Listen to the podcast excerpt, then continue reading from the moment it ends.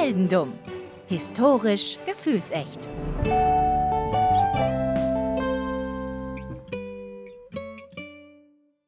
Hallo Daniel. Hallo Philipp. Es ist mal wieder Zeit für eine neue Runde Heldendumm. Und ich muss sagen, heute wird es äh, mal wieder ein bisschen mysteriöser als sonst. Oh, das ist schön. Das gefällt mir.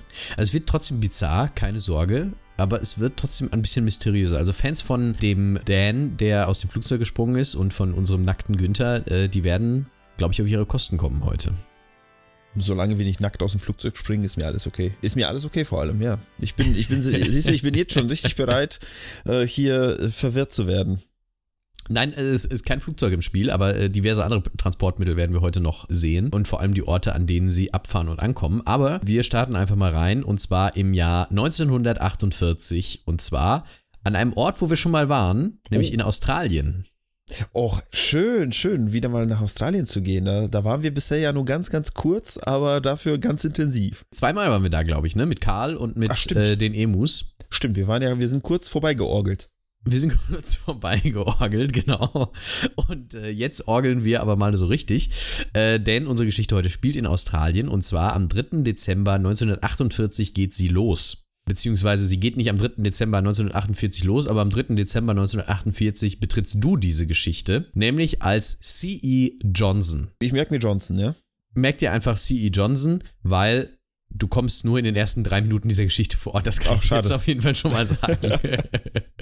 du schlägst die Tageszeitung auf. Du bist ein unbescholtener Bürger. Du gehst einfach deinem Alltag nach. Es ist der 3. Dezember 48. Du schlägst die Tageszeitung auf. Du liest aber etwas, was dich stutzig macht. UFOs. Nee, das, das nicht unbedingt, aber die Richtung also mysteriös wird's auf jeden Fall. Nein, du liest die, du liest die Zeitung und du findest etwas ganz Besonderes, äh, und zwar bei den Todesanzeigen. Bin ich tot. Ja, du bist tot. Oho. du bist tot. Und äh, du fragst dich, wie kann das denn sein? Ich bin doch nicht tot. Und hier beginnt, äh, glaube ich, eine äh, ganz interessante Geschichte, die wir uns jetzt anhören werden. Also, du bist tot. Ja, wie kam es dazu, dass du gestorben bist, aber weitergelebt hast? Was kannst du dir vorstellen? Ich kann es mir gar nicht vorstellen, wenn ich tot bin. Also, da kann ich mir gar nicht, da kann ich eigentlich gar nicht lesen. Bin ich, bin ich denn, bin ich ein Toter, Untoter oder ein Untoter, Toter? Nee, du bist ein, du bist ein Tot, äh, ein lebender, Lebender.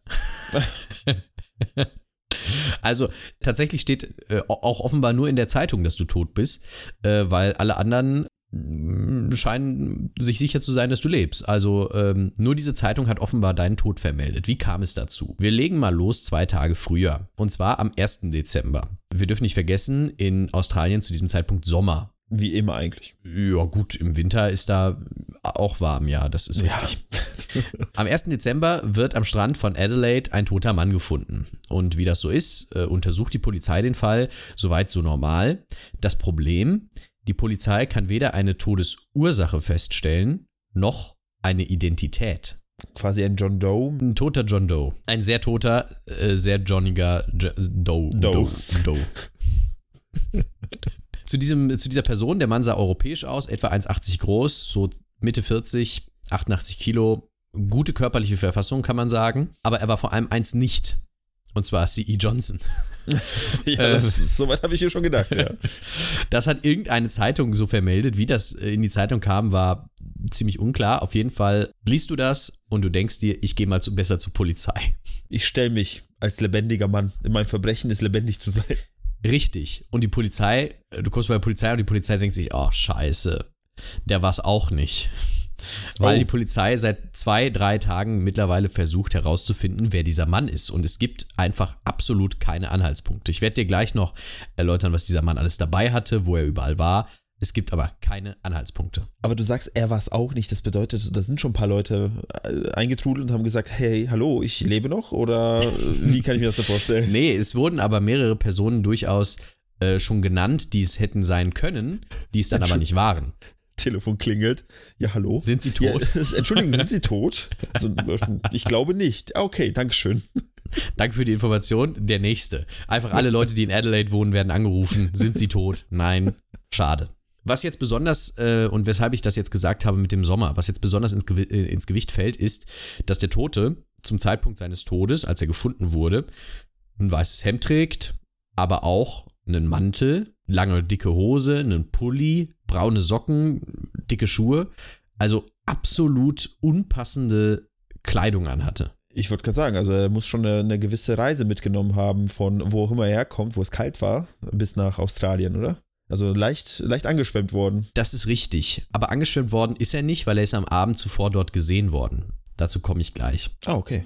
Insgesamt kann man aber sagen, die Kleidung war relativ hochwertig und ähm, also etwas, was ein Besserverdiener trägt, sage ich mhm. jetzt mal.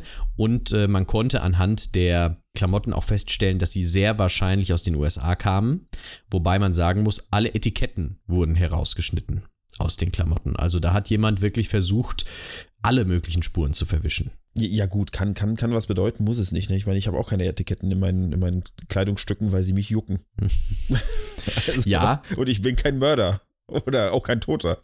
Ja, aber in deinen Schuhen, jucken dich die Etiketten in deinen Schuhen? Die habe ich vor kurzem rausgerissen, ja. Okay. Warum hast du. Äh, ist auch egal. Also, weiter geht's. Der Mann ist da am Strand und niemand weiß, wie er da hingekommen ist oder wie er gestorben ist. Jetzt ist es so: Es finden sich langsam aber sicher über die Zeit ein paar Indizien. Zum Beispiel wird, und jetzt sind wir, wir gehen jetzt wirklich ein Stückchen, äh, und zwar nämlich fast zwei Monate in die Zukunft, äh, mhm. da wird am Bahnhof von Adelaide ein brauner Koffer gefunden, der die exakt gleichen etikettenlosen Kleidungsstücke drin hatte, wie der Tote anhatte. Also es ist exakt das gleiche. Das heißt, mein, mein Zweitoutfit, also von meinem Namens, von meinem Todesvetter quasi. Also. Ja, offenbar. Mhm. Da ist, äh, da steht der Name T. Keen drauf. Und dieser Name äh, wird aber schnell herausgefunden, ist nicht definitiv nicht deiner. Es gibt zwar einen vermissten Matrosen, der so heißt, aber ähm, der sieht nicht so aus wie du. Dieser Koffer ist aber sehr hilfreich, weil er äh, dahingehend hilft, dass man jetzt ein bisschen deine Reise rekonstruieren kann, wie du an diesen Strand gekommen bist. Also du bist ja jetzt nicht der Tote, aber wie, ähm, aber von mir aus bist du ab jetzt einfach der Tote. Ich, das ich, ist ich, bin tot, deutlich ja. einfacher. Ich bin der, der untote Johnson. Nee, der Tote, der Tote nicht Johnson, so rum. Der Tote nicht Johnson, genau. Äh, der Tote nicht Johnson reiste so ungefähr wahrscheinlich am 30.11. aus Port Augusta, Melbourne oder Sydney an, hat äh, sich dann irgendwo äh, geduscht und rasiert. Das kann man feststellen daran, wie frisch er rasiert war und so weiter. Das äh, kann, kriegt, man ja, kriegt man ja raus. Und hat ein Zugticket gekauft für mhm. 10.50 Uhr am nächsten Morgen. Den Fahrschein hatte er nämlich dabei. Dann hat er wohl irgendwie seinen Koffer da abgegeben und hat dann noch eine weitere Busfahrkarte nach Glenelg gekauft. Die hat man auch bei ihm gefunden. Das wird eine sehr schöne Rekonstruktion auf unserer Heldendum-Karte, weil. Absolut. Das, äh, das werden wir auf jeden Fall mal äh, wegstempeln quasi, weil das wird, das wird ganz schön lustig anzusehen, diese ganzen Reisen. Was passiert ist, ist, ähm, man hat jetzt so ein bisschen diese Rekonstruktion wieder, wie du zumindest nach Adelaide gekommen bist. In Adelaide kann man allerdings nicht mehr viel rekonstruieren. Was man rekonstruieren kann, ist, dass du am dem Abend davor, also bevor du gefunden wurdest, zwischen 19 und 20 Uhr an diesem Strand gesehen wurdest, wo du auch gefunden wurdest. Ob du da noch lebendig, ob du da noch gelebt hast oder nicht, ist unklar. Oh, okay. Es sind von Passanten Bewegungen vernommen worden, also die haben gesehen, da bewegt sich was aber ob du da nicht vielleicht schon im Sterben lagst, ist nicht sicher, weil du offenbar nicht mehr aufgestanden bist. Was allerdings auch irgendwie schwierig sein kann, mhm. weil du hast nämlich gegen 10 noch eine Pastete gegessen. Und das weiß man anhand meines Mageninhalts, ja? Richtig. Mhm. Und anhand äh, des Verdauungsfortschritts und so weiter konnte man ungefähr feststellen, du hast ab 7 Uhr an diesem Strand gesessen, um 10 eine Pastete gegessen und bist so gegen 2 gestorben. Ich möchte eine These aufstellen. Bitte. Du bist nicht an der Pastete erstickt, das wurde geprüft. Es war ja eine lange Reise. Und du erinnerst dich an diesen einen Typen, der den Marathon gelaufen ist, der zusammengebrochen ist quasi, weil er, ja. weil er sich vergiftet hatte, ne? Aber der ist sehr weit gelaufen und sehr weit gereist und hatte sehr viel Hunger. Vielleicht war ich auch sehr weit und sehr lange unterwegs, hatte mega Hunger und die Pastete kam zu spät. Und ich habe sie zwar gegessen, bin aber verhungert. ja, ich glaube, auch das hätte man, hätte man in der Obduktion feststellen können, aber ich finde die Idee gut. Tatsächlich, als du gesehen wurdest von mehreren Personen und du da so rumlagst an diesem Strand, äh, haben auch ein paar Leute gesagt, ja, ja, der ist bestimmt tot oder so. Ähm, mhm, klassisch. Ja, war aber tatsächlich der Fall. Jetzt haben wir schon über die Obduktion geredet und ähm, Bei der Obduktion fiel vor allem eines auf, es gab keine äußerlichen Verletzungen und es gab auch keine innerlichen Verletzungen. Also es war eigentlich alles in Ordnung. Das Einzige, was eventuell möglich ist, was denkbar wäre, wäre eine Vergiftung. Mit was, weiß man allerdings auch nicht. Nicht die Pastete. Nicht die Pastete, das hat man äh, tatsächlich sogar geprüft. Die war es nicht. Und das Problem ist natürlich, man weiß immer noch nicht, wer du bist. Also man hat alle vermissten Karteien geprüft, die es so gab. 1948 war man, oder beziehungsweise 49 sind wir ja jetzt, war man noch nicht so vernetzt untereinander international, aber zumindest innerhalb des Commonwealth und mit den USA konnte man äh, was abgleichen im englischsprachigen Raum. Niemand, keine Aufzeichnungen äh, über dich und wie du aussahst.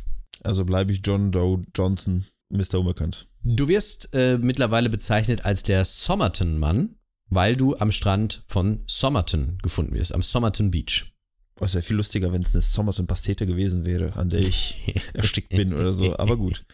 Und dann passieren halt so Dinge, äh, wie sie häufig passieren bei solchen ungeklärten äh, Toten. Und zwar wirst du haufenweise identifiziert von verschiedenen Leuten, die sagen, den kenne ich. Natürlich. Ja, also einmal bist du ein Holzfäller, äh, ein anderes Mal bist du irgendein äh, Typ, der irgendwo verloren gegangen ist. Du bist nichts davon. Es stellt sich immer heraus, der kann es aus diesen und diesen und diesen Gründen nicht sein. Du bist niemand, den jemand kennt zumindest. Aber der Fall lässt äh, den Beamten in Adelaide keine Ruhe. Es gibt eine neue Untersuchung. April 1949 sind wir jetzt, also fünf Monate nach dem Tod. Tatsächlich hat man sich mal erbarmt und mal auch mal gründlich gesucht. Denn bisher hat man offenbar sehr wichtige Dinge einfach übersehen, fünf Monate lang. Okay, das bedeutet? Äh, du hattest was in der Hose. Ich, äh, okay, Die, der Rest der Pastete? es ist nicht der Rest der Pastete, es ist ein Stück Papier. Und zwar gab es eine sehr kleine Tasche, die noch in deine Hose zusätzlich eingenäht war wo ein sehr kleines, sehr sorgfältig zusammengerolltes Stück Papier drin war. Also wir sprechen jetzt nicht von so einer Tasche in der Tasche, wie es in Jeans üblich ist, wo man versehentlich eine Münze reinsteckt und sie dann Wochen und Monate lang nicht mehr rausbekommt. Richtig, sondern wir sprechen von wirklich einer Tasche, die auch innen wirklich mhm. auch zum Verstecken von etwas offenbar eingenäht worden war, wo dieses kleine Papierstück drin war. Auf diesem Papierstück steht Tamam Shud. Du fängst schon wieder an mit so Günther-Sachen. Äh, Warte mal ab, wir sind noch gar nicht so günterig, wie es noch wird. Es sind am Ende die Benelux-Staaten, die irgendwelche Panzer losschicken oder sowas. Äh, ich sehe schon das, kommen. Da waren wir ja schon mal. Tamamshut ist ein persischer Ausdruck. Der bedeutet so viel wie äh, beendet oder das Ende. Ja. Von was? Meines Lebens? Meines Auftrages? Wir wissen es nicht. Das Ende auf jeden Fall. Tamam Shut. Deswegen wird äh, dieser Fall übrigens, äh, in Deutschland heißt er Somerton-Mann, äh, im englischsprachigen Raum wird er nur Tamam Shut Case genannt. Mhm. Das ist natürlich etwas, was jetzt nochmal äh, ganz große Fragen aufwirft. Was, was soll das denn jetzt? Was, wo kommt das her? Was man allerdings sehen kann an diesem Ausschnitt ist, er wurde aus einem Buch herausgerissen. Das heißt, dieses Wort stand irgendwo in einem Buch und muss da herausgerissen worden sein. Und jetzt ist ja die logische Schlussfolgerung, die Ermittler treffen, wir suchen das Buch. Das ist jetzt nämlich die Frage, wie man herangeht. Ne? Also ich hätte jetzt erstmal gesagt, wenn das jetzt ein Fremder ist, wo man ja wahrscheinlich davon ausgeht, dass es jetzt keiner da aus der Gegend ist, wird man wahrscheinlich nicht die lokalen Bibliotheken durchgesucht haben, oder? Man hat alles durchgesucht und man hat es auch gefunden. Ein Arzt hat sich gemeldet und der hat am Abend vor dem Tod des Mannes ein Buch in seinem Auto gefunden, das er nicht dort reingetan hatte. Irgendwer muss es da reingetan haben und ähm, es war ein Buch mit dem Titel Rubaiyat. Das ist ein mhm. Gedichtband von einem persischen Lyriker. Äh, also auch, sagen wir mal, Special Interest Literatur. Mhm. Ich würde gerade sagen, ja. Und, äh, deswegen war die Öffentlichkeitsverahndung nach diesem Buch auch so einfach, weil dem das einfach ins Auto geworfen wurde. Also das war nicht, ja. musste nicht so lange gesucht werden. Ist, ist jetzt kein Dan Brown, den man irgendwo jemanden reingeworfen hat. Ne? Und jetzt kommen wir äh, zum Günther-Teil dieses Falls. Oh ja. Denn dieses Buch warf einige Fragen auf. Erste Frage, die das Buch aufwarf, was steht da auf der Rückseite? Denn da fand sich ein Code. Natürlich. Natürlich. Natürlich fand sich dort ein Code. Und äh, was für ein Code es war, das hat man bis heute nicht herausgefunden. Also genauso wie mit dem Jokze-Code bei Günther, weiß man bis heute nicht, was hinten auf diesem Buch steht. Soll ich es dir vorlesen? Ich, ja, natürlich. Also, der erste Buchstabe ist entweder ein W oder ein M, ist alles handschriftlich. Man weiß es nicht, es ist, sieht ein bisschen komisch aus. Dann kommt R, G, O, A, B, A, B, D. Dann kommt ein äh, Zeilensprung. Dann kommt M, L, I, A, O, I. Entweder ist das durchgestrichen oder unterstrichen, das geht daraus nicht ganz hervor. Dann kommt wieder dieses W oder M, dieses Zeichen halt. T, B, I, M, P, A, N, E, T, P. Zeilensprung M, L, I, A, B, O. A, I, A, Q, C. Zeilensprung I oder V. T, T, N, T, S, A, M, S, T, G, A, B. Tja, jetzt geht mir ein Licht auf. Ja, das sagt einem alles. Ja gut, ist jetzt natürlich, wie du schon sagst, handschriftlich. Ich muss ja zugeben, ne, diese ganzen Leute, die irgendwelche Geheimnisse äh, haben und irgendwelchen Kram verschlüsseln und so weiter. Leute, macht das mal mit Druckbuchstaben in groß, ja. Das steht nicht umsonst, wenn du jetzt irgendwie zum Arzt gehst und irgendwas ausfüllen musst, steht das auch bitte groß schreiben. Da schreibst deinen Namen erstmal mit, mit irgendwie drei kleinen Buchstaben oder sowas, dann merkst du so, ach scheiße. Ja, aber das sollte mal, das sollte mal zu, zu Gewohnheit werden, ja. Auch es sind alles umbringt. große Druckbuchstaben. Ja, aber offensichtlich handschriftlich. Das ist dann, keine Ahnung, nehmt euch einen Stempel mit oder sowas und stempelt das da rein. so kann doch keiner arbeiten. Es haben sich wirklich über Jahrzehnte Verschlüsselungsexperten daran versucht, es ist nicht herauszufinden. Vor allem, weil natürlich eine Keyphrase fehlt. Also zum Beispiel die Nazis haben ja die Enigma äh, nee, nicht die Nazis, die Alliierten haben ja die äh, Enigma dadurch geknackt, dass sie immer äh, wiederkehrende Zeichenfolgen kannten, wie Oberkommando der Wehrmacht oder sowas, die sie dann nutzen konnten, um dann darauf zu schließen, mhm. was Sachen bedeuten. Das geht in diesem Fall nicht, weil man natürlich absolut überhaupt keine Ahnung hat, was da stehen könnte. Das stimmt, ja. Wir sind aber noch nicht fertig mit dem Buch. Denn dieses Buch ist nicht zum ersten Mal im Rahmen eines unbekannten Todesfalls aufgetaucht. Oh, ein Serienmörder. 1945 wurde jemand gefunden, der auch dieses Buch auf der Brust hatte, als er tot aufgefunden wurde. Nahm er sich sehr zum Herzen. Die Message, Nahm es sich zu Herzen. Also, es ist nicht das erste Mal, dass dieses Buch irgendwie eine Rolle in einem äh, Todesfall spielt. Ähm, allerdings weiß man nicht, ob es da einen Zusammenhang gibt, aber es ist auf jeden Fall so geschehen. Das Buch ist noch immer nicht fertig, denn in dem Buch befindet sich noch was und das ist wahrscheinlich der beste Hinweis, den wir überhaupt bekommen konnten. Eine Telefonnummer. Oh, eine lokale Telefonnummer? Eine lokale Telefonnummer und zwar eine sogar sehr lokale Telefonnummer, denn die Telefonnummer führt zu einer Krankenschwester, die circa 400 Meter vom Fundort des Sommerton-Manns entfernt wohnt. Das ist nicht sehr weit weg. Das ist nicht sehr weit weg. Natürlich, Ermittlungsarbeit, klar, man geht dahin. Wir gehen dahin, wir fragen mal nach, warum steht Ihre Telefonnummer im Buch, wo was rausgerissen wurde, was sich in der Hose des Toten befindet, auch wenn das um drei Ecken ist. Ja. Die Frage kann man ja stellen. Die Frau, die sich im Übrigen als Jessica Thompson ohne P und mit O, das ist wichtig, es gibt, gibt nämlich noch weitere Thompsons in dieser Geschichte. Okay. Jessica Thompson vorstellt, sagt, sie kennt den Mann nicht und äh, sie weiß nichts über den Toten oder über diesen Todesfall oder sowas und sie hat nichts mitgekriegt und hat keine Ahnung. Als man ihre Nachbarn befragt, äh, heißt es dann allerdings, es war ein Mann da, der nach ihr gefragt habe, aber sie wäre nicht da gewesen. Das heißt, sie kann es gar nicht wissen, wenn sie nicht da war. Okay, ja. Es könnte, könnte, könnte nicht gelogen haben. Das denkt man sich im ersten Moment. Im zweiten Moment zeigt man ihr aber die Totenmaske die man angefertigt hat. Mhm. Es ist nicht nur eine Totenmaske, es ist sogar eine Totenbüste. Und man hat die angefertigt und man zeigt sie ihr. Und sie zeigt eine sehr klare Reaktion. Und zwar berichten die anwesenden Ermittler, sie habe ausgesehen, als würde sie gleich in Ohnmacht fallen und wollte die Maske oder diese Totenbüste auch nach dem ersten Blick auf gar keinen Fall mehr anschauen. Mhm, okay. Wir kommen gleich noch zu ihrer Nachgeschichte, wie es danach mhm. weiterging. Aber erstmal sind wir weiterhin in ihrer Vernehmung. Und äh, sie wurde dann natürlich auch auf das Buch angesprochen. Und sie hat gesagt, ja, ich hatte dieses Buch mal in meinem Besitz. Aha. Aber nicht das gleiche. Also den, das gleiche Buch, Buch aber nicht aber diese nicht Ausgabe. Nicht dasselbe, genau. Äh, und dieses Buch hat sie während des Zweiten Weltkriegs verschenkt. Und zwar, als sie in einem Krankenhaus in Sydney einen Offizier der australischen Armee behandelt hat, hat sie ihm das geschenkt. Soweit, so gut, ja. Sein Name war Alfred Boxall. Und äh, jetzt ist natürlich der nächste Schritt, gut, weiter geht die wilde Fahrt auf zu Alfred. Alfred war auch nicht aufzufinden. Das heißt, im ersten Moment dachte man sich, dann war das bestimmt der Alfred. Wobei ich diese, diesen Gedankengang der Ermittler nicht ganz verstehen kann, weil es war ja ein anderes Buch. Man greift nach den nächsten Dingen, die man erreichen kann. Nach allem, was man kriegen kann. Boxe ist dann tatsächlich aufgetaucht. Natürlich ist er das. was auch aufgetaucht ist, ist, der, ist das Gedichtband. Nee, der Gedichtband. Der, der? Das, das Gedichtband? Buch. Das Buch. Das Buch ist auch aufgetaucht.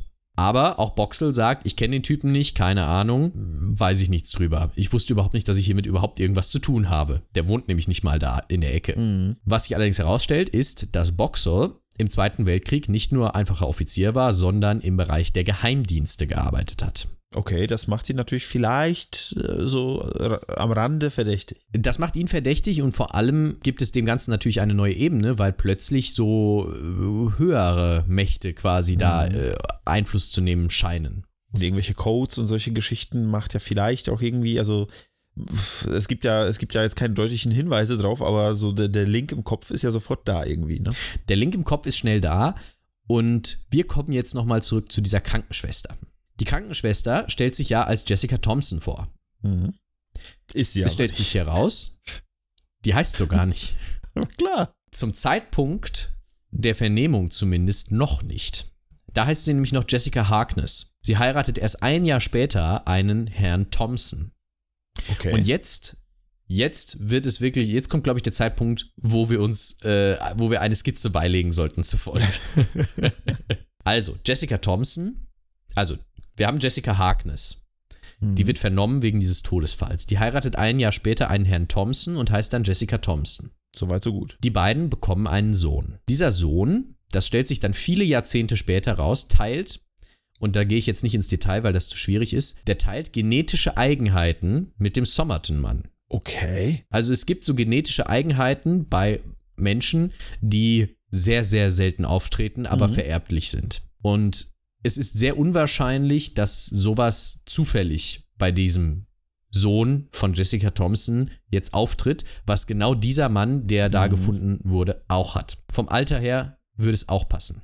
Das heißt, man ist sich nicht hundertprozentig auch sicher überhaupt, dass der Thompson-Mann der Vater des Kindes dann ist oder hat man das überprüft? Richtig, richtig. Man ist sich nicht zu 100% sicher. Aber dieser Sohn wiederum kriegt mit seiner Frau dann später eine Tochter. Und bei dieser Tochter wird dann ein Test durchgeführt und dieser Test belegt, dass diese Tochter mit den Großeltern des Mannes von Jessica verwandt ist. Das heißt, sie muss, ja, dann muss der, also das Vater, der Vater des Kindes, also der Sohn, der Sohn seines Vaters gewesen sein.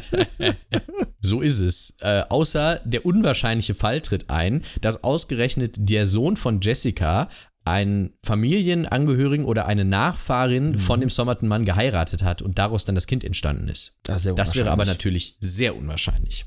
Aber es kann alles passieren in dieser Geschichte. Wir sind jetzt auch schon viele Jahre nach den Ermittlungen. Es ist halt auch wirklich nicht viel bei rumgekommen, um nicht zu sagen gar nichts. Mhm. Plötzlich erscheinen Blumen auf dem Grab des Somerton-Manns. Es werden regelmäßig Blumen niedergelegt. Jemand kümmert sich. Jemand fühlt sich verbunden. Warum kümmert sich jemand? Das ist jetzt die Frage. Und warum erst nach so vielen Jahren? Eine Frau äh, wird befragt, die man auf dem Friedhof antrifft. Die sagt aber, sie hat keine Ahnung. In dieser Zeit passieren viele skurrile Dinge. Viele Menschen erinnern sich an Dinge, die damals passiert sind. Entweder sind die damals nicht ernsthaft genug befragt worden oder es kommt ein, ganz plötzlich bei vielen Leuten die Erinnerung zurück. Eine Hotelmitarbeiterin zum Beispiel berichtet von einem anderen mysteriösen Mann, der rund um den Tod des Somerton-Manns in ihrem Hotel gewesen ist.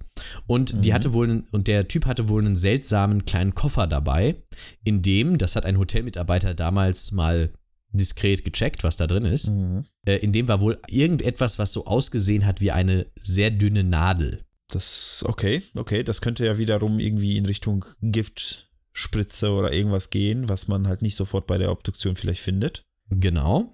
Dazu kommen wir gleich nochmal zum Thema Obduktion. Wir kommen zu, es ist ein großer Kreis, wir kommen zu allem. Ich, ich merke schon. 1959 erinnert sich dann jemand, dass er in der Tatnacht ja einen sehr gut angezogenen Mann gesehen hätte, der einen anderen Mann auf den Schultern trug. Daran erinnert man sich dann irgendwie nach x Jahren. Zehn Jahren. Ne?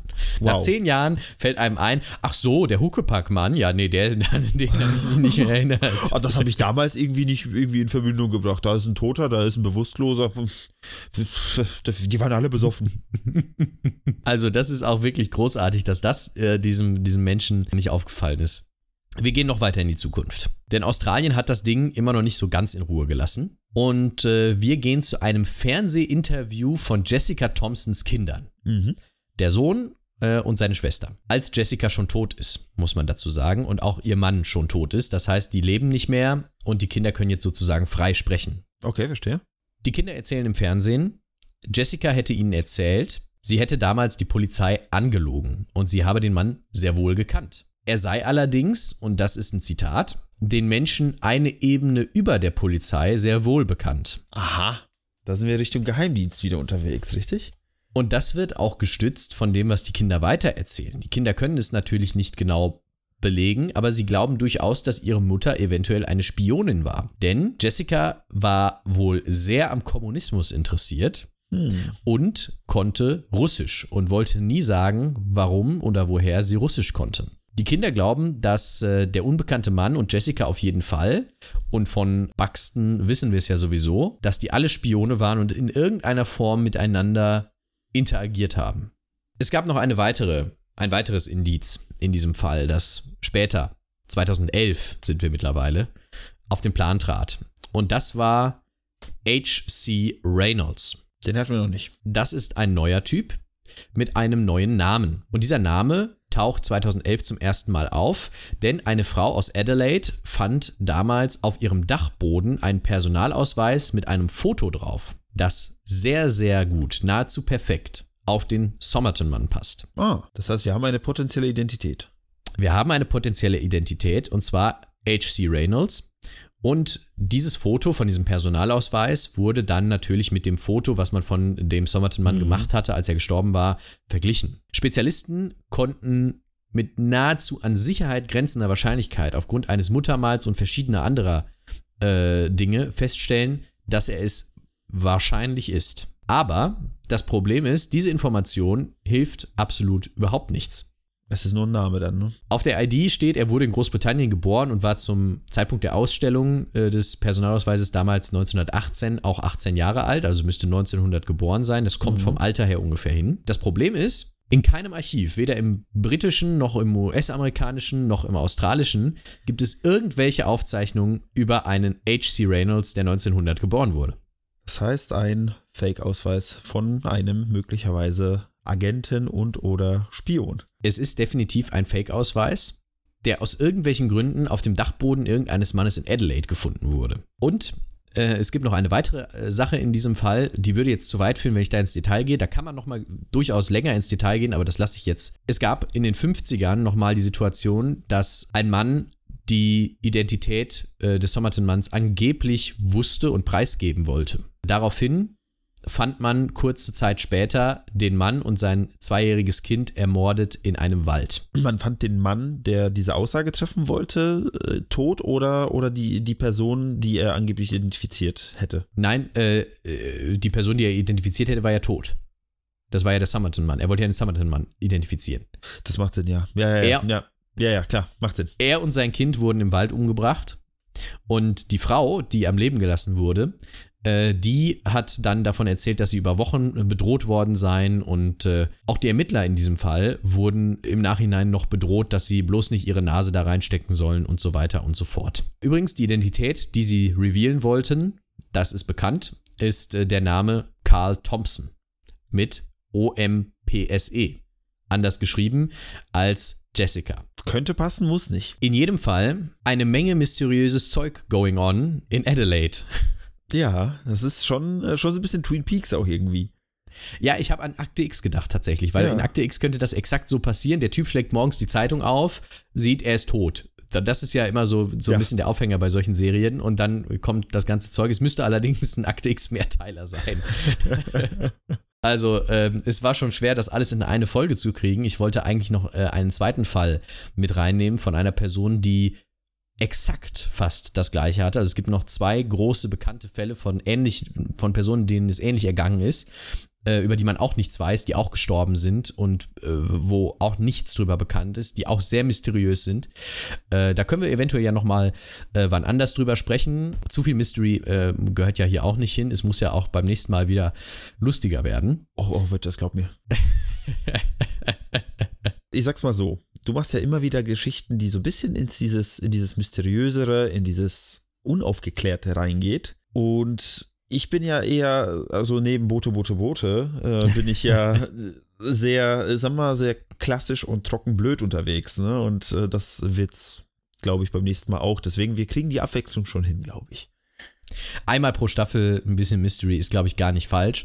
Und äh, beim nächsten Mal gehen wir dann wieder, wie heißt es so schön auf Twitter, wir gehen Affenscheiße. Kann man, glaube ich, sagen. Affenscheiße.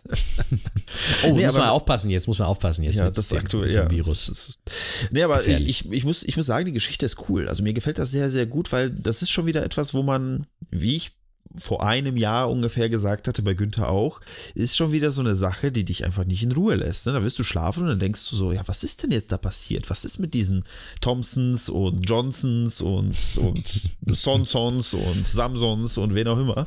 Ähm, es ist, ich, ich, es, du lässt mir schon wieder, du lässt mir schon wieder keine Wahl, als mir Gedanken über solche Sachen zu machen, über die ich gar keine Gedanken machen wollte eigentlich im ursprünglichen Sinne. Du kannst ja alles nochmal im Nachhinein auf unserer Heldendumm-Karte äh, dir anschauen. Es gibt im Netz natürlich auch Bilder. Es gibt Bilder von allem, von dem Typen, von dem Zettel, also äh, nicht von dem Zettel, sondern von dem Gekritzel hinten auf dem Buch mhm. und so. Von diesem Zettel, den er dabei hatte, gibt es auch noch Bilder. Also ähm, man kann sich das alles anschauen, man kann da selber mitraten. Ist, glaube ich, ganz interessant. Der Zeitpunkt für diesen Podcast bot sich übrigens ganz gut an, weil jetzt ist mal so eine Spanne, wo mal ausnahmsweise kein True Crime Podcast oder Mystery Podcast den in den letzten drei Monaten behandelt hat, weil ich schiebe den schon sehr lange vor mir her und immer ist irgendein True Crime Podcast zuerst. Jetzt haben wir euch. Jetzt haben wir euch. Jetzt haben wir die Lücke gefüllt.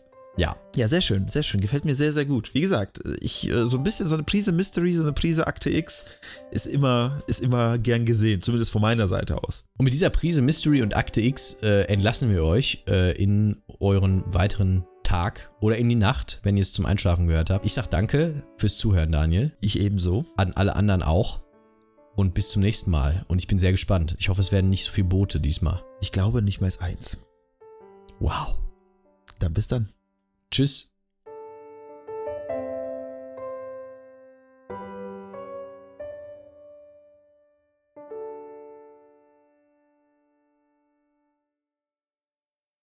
Das war Heldendumm ein Podcast von Philipp Kalweit und Daniel Sibisiuk mit Musik von Enrico Waschenko. Mehr Infos zum Projekt findet ihr in den sozialen Medien oder auf heldendumm.de.